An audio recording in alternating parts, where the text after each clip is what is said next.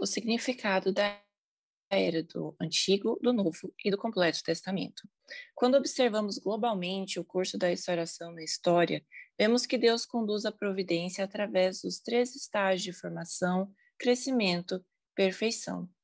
O curso da providência avança da era do Antigo Testamento, que era dos servos, à era do Novo Testamento, que era dos filhos adotivos, à era do Completo Testamento, que é a era dos filhos verdadeiros, e finalmente ingressa na era dos verdadeiros pais.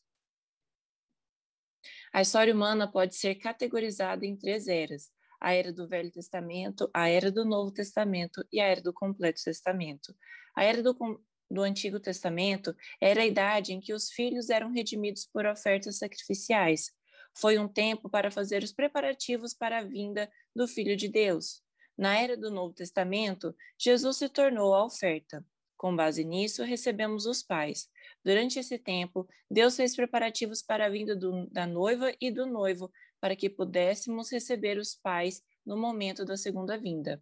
A razão pela qual eu, tendo o nome de verdadeiro pai, sofri por 40 anos como uma pessoa central da era do completo testamento, foi para dar boas-vindas a Deus na terra e alcançar a unidade entre Deus e os seres humanos. Como é que Deus continuou em amarga tristeza ao longo dos seis mil anos de história? Ele tinha que liderar os seres humanos que estavam posicionados entre Deus e Satanás para fazer certas condições. Estas condições são as montanhas de oferecer sacrifício. Olhando para trás, para os seis mil anos da história providencial, na era do Antigo Testamento, Deus levou os seres humanos a subir a montanha da oferta, sacrificando as coisas da criação. Na era do Novo Testamento, eles escalaram a montanha através da oferta de Jesus Cristo, que deu seu corpo real. O que então você deve oferecer como sacrifício na era do completo testamento? Vocês, crentes fiéis, têm que subir a montanha se oferecendo como sacrifícios. Assim é que a história providencial avançou globalmente com base na oferta de sacrifícios.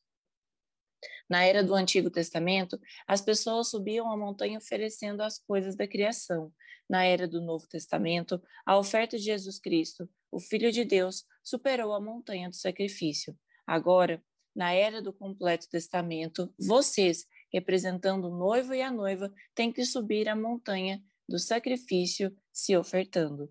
Antes de escalar essa montanha do sacrifício, você não poderá ver nesta terra realizar-se o mundo da verdadeira paz, da liberdade e do ideal.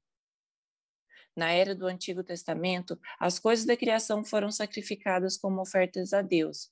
Na era do Novo Testamento, a oferta foi feita pelo sacrifício de seu filho, e na era do completo testamento, são os pais que se sacrificam. O propósito de Deus em fazer com que os seres humanos sacrifiquem as coisas materiais e em negar o seu direito de propriedade era restaurá-los como seus filhos e filhas. O seu propósito ao sacrificar o seu filho Jesus era recuperar os pais, e o propósito dos pais ao carregar a cruz é atender a Deus. Portanto, a era do Antigo Testamento é a idade da justificação pelas obras. A era do Novo Testamento é a idade da justificação pela fé. E a era do Completo Testamento é a idade da justificação pela assistência. Para atender a Deus, as coisas da criação foram sacrificadas na era do Velho Testamento.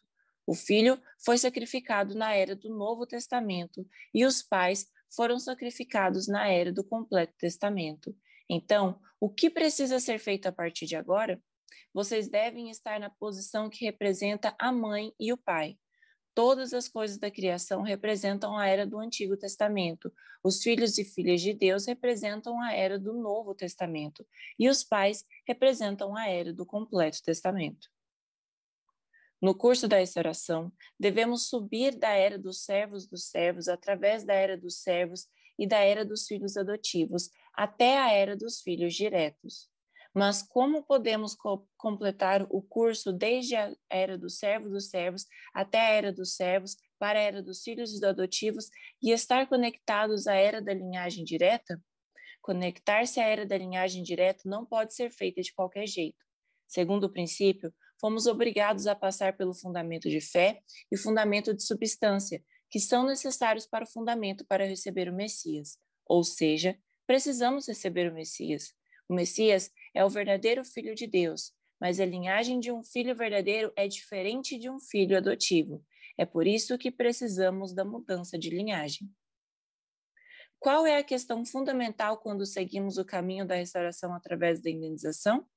Temos que cumprir o Antigo Testamento, o Novo Testamento e o Completo Testamento.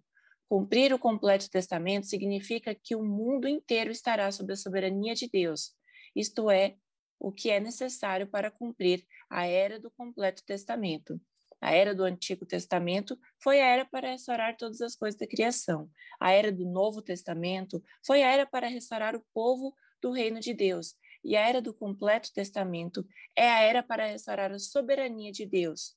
Isso significa que precisamos restaurar a soberania de Deus sobre o mundo. A missão de Jesus era restaurar as pessoas do mundo. Em outras palavras, a missão do cristianismo é restaurar os povos do mundo como um povo só, e a missão do Senhor do segundo advento é restaurar o mundo a uma única soberania.